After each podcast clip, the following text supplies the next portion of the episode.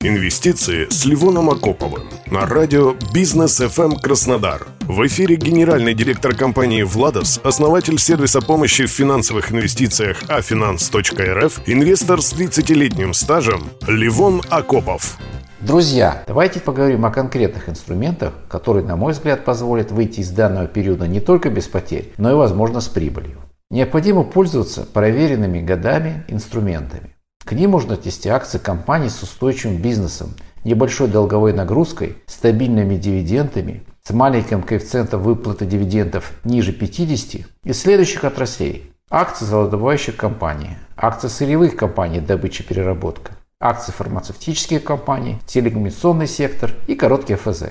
Золото – традиционная ставка на инфляцию и усиление международной напряженности, что, собственно, сейчас и происходит. Барри Голд это международная золотодобывающая компания, которая имеет рудники и проекты по добыче в США, Канаде, Доминиканской Республике, Чили, Аргентине, Танзании и ряде других стран. Уровень долговой нагрузки очень низкий. Имеет дивидендную доходность 1,9%, которая выплачивается ежеквартально с 1987 года.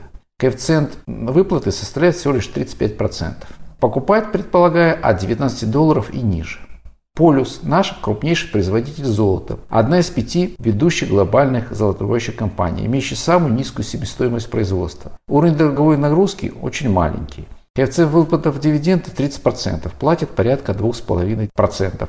С 2016 года дважды в год. Ниже 10 тысяч предполагаю покупать. И делает уже не раз. Вале – бразильская горнодобывающая компания, одна из крупнейших в мире. Это аналог нашего ГМК Норильский никель занимает ведущее место в мире по добыче железной руды никеля. Основные производственные мощности находятся в Бразилии, Канаде, Мозамбик, Индонезия и так далее. Уровень долговой нагрузки один из лучших. Дивидендная доходность 11% в валюте. Выплачивается с 1999 года. Коэффициент дивидендной выплаты всего лишь 55%. Котировки ходят в диапазоне, она очень ходит часто, от 12 до 4, и надо весь диапазон использовать, частями покупать и частями продавать. Рио Тинто – австралийско-британский концерн, третий по величине в мире, мощная транснациональная горнометаллургическая компания, небольшая долговая нагрузка, дивидендная доходность 10%, выплачивается с 2001 года. По данным аналитиков, компания имеет перспективу роста. Работает в диапазоне 50-90 долларов. Подчеркиваю, это не акции, это расписки, торгуются которые на американской бирже. Российский горно-металлургическая компания ГМК «Норильский никель». Крупнейший в мире производитель палладия, один из крупнейших производителей никеля, платины и меди. Небольшой долговой сравнительная нагрузку. Дивидендная доходность порядка 15%, выплачивается дважды в год. Ниже 18 тысяч покупаю. «Газпром» – голубая фишка еще одна российского фондового рынка. Более 50% принадлежит государству. Дивидендная доходность порядка 20%. Выплачивается ежегодно с 2000 года. Коэффициент дивидендной выплаты составляет всего лишь 26%. От 200 рублей ниже покупают частями. Алроса. Российская группа алмазодобывающих компаний занимает лидирующую позицию в мире по объему добычи природных алмазов. Четверть всех алмазов в мире продает Алроса. Уровень долговой нагрузки небольшой. Дивидендная доходность порядка 15%. Выплачивается с 2008 года. От 70 рублей ниже покупаю. Лукойл – частная, крупнейшая публичная вертикально интегрированная нефтегазовая компания. На долю проходится около 2% мирового добычи нефти. И эта компания имеет прекрасную дивидендную доходность порядка 18-20%. Выплачивает с 2009 года.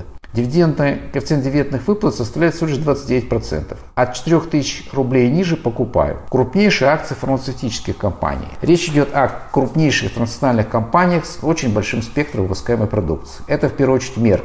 Компания производит лекарства, вакцины, биологические препараты и продукцию для здоровья животных. Уровень долговой нагрузки приемлемый. Дивидендная доходность 3,5% в долларах. Работаю в диапазоне 72-92 доллара. Жильд Американская биофармацевтическая компания основана в 1987 году и выпускает целый ряд препаратов. Долговая нагрузка сравнительно небольшая. Дивидендная доходность 5%.